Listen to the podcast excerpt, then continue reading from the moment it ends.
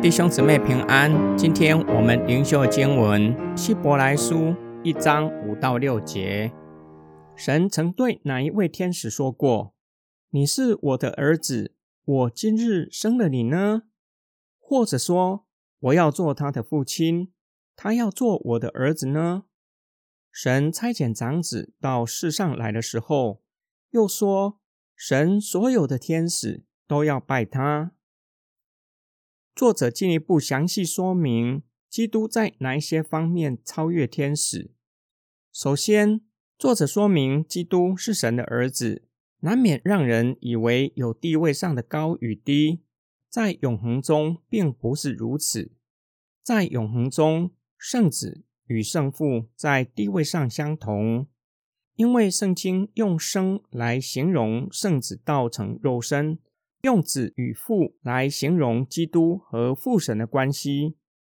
作者使用神的儿子，乃是延续前面说到的，他是承受万有的那一位，宇宙万物乃是为他造的。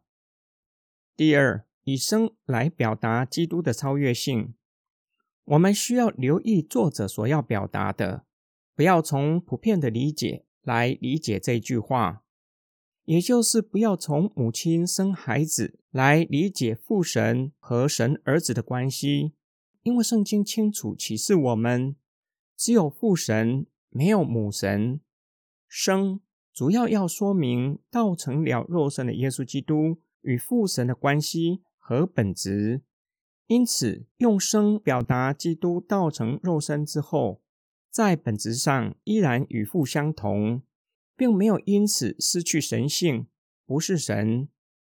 作者用生强调基督不是受造物，是天使要敬拜的对象，与天使具有强烈的对比。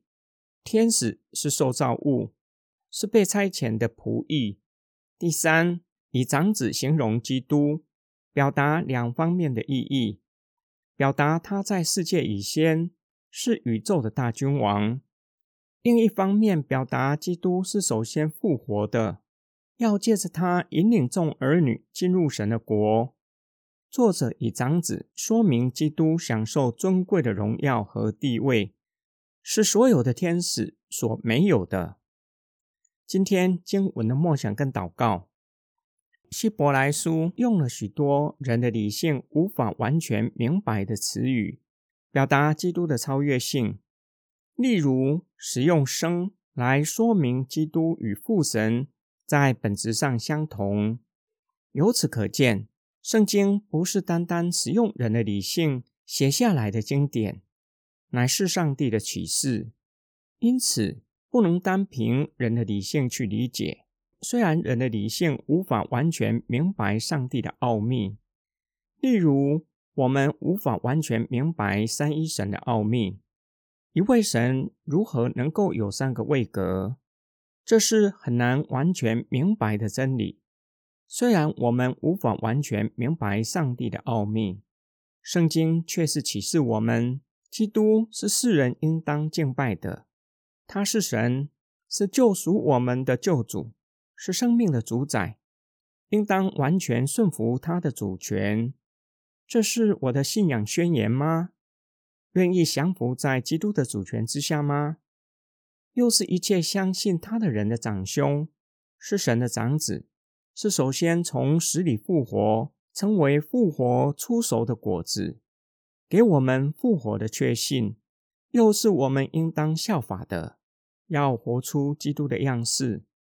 再过几周就是圣诞节，在这几周好好默想基督降生的意义。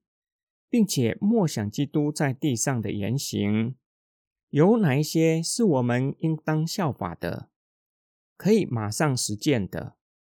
我们一起来祷告：爱我们的天父上帝，感谢你猜你的爱子，就是我们的救主耶稣基督，道成了肉身，成就救赎的恩典，使我们可以得着永远的生命，给我们复活的确据和盼望。